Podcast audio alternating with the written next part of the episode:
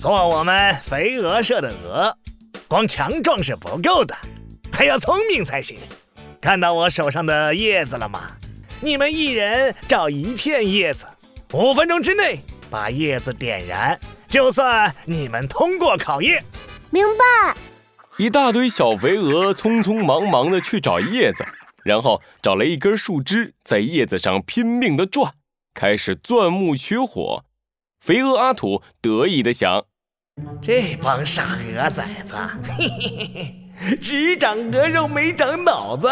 钻木取火可是需要技术的，我当年可是练了九十九遍才学会的。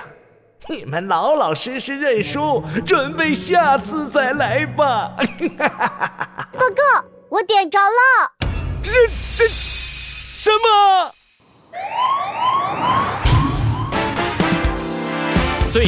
藏在谜题之下，真相就在推理之后。猴子警长探案记，小鸡墩墩大卧底二，肥鹅阿土走过去一看，又是小鸡墩墩，他面前有一片燃烧着的叶子。不可能！只过了这么一小会儿，你是怎么点火的？你再做一遍给我看。好的，教官。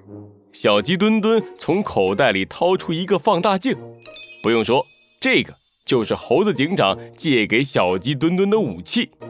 小鸡墩墩用放大镜把阳光聚集在树叶上，没一会儿又点着了一片叶子。你、你、你、你用放大镜，你作弊！可是教官，一开始你也没说不能用放大镜啊！我、我、我。哼，算你通过了。肥鹅阿土气呼呼的走了。这一回通过考验的只有小鸡墩墩。第三个考验，作为我们肥鹅社的成员，最重要的就是要有毅力。小肥鹅，最后一关，我们就来比赛做鬼脸儿，谁先笑谁就输了。打败我，你就可以加入。肥鹅社，什什么？肥鹅阿土看到小鸡墩墩惊讶的样子，得意极了。嘿嘿，这头小肥鹅怕了吧？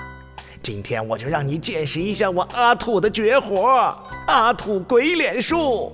我曾经用我的鬼脸，在危急时刻让一头河马笑到晕倒。你这头小肥鹅，今天就老老实实的回家吧。预备，开始。肥鹅阿土低下头，他的眉毛扭到一块儿，嘴巴张得大大的，两只眼睛往中间一斜，摆出一双斗鸡眼。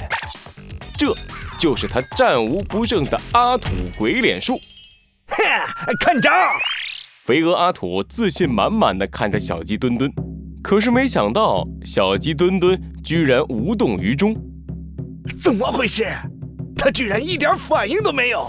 嗯，这是什么？我感受到了好强的鬼脸力。小鸡墩墩一脸严肃，他深吸了一口气。你很强，可是还不够。接下来，我让你看看什么是真正的鬼脸。看招！啊！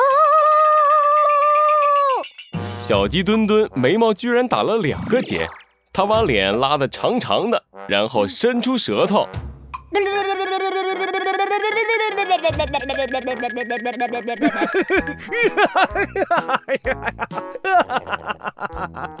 肥鹅阿土笑得在地上打了九十九个滚，还是停不下来。我我我我我输了。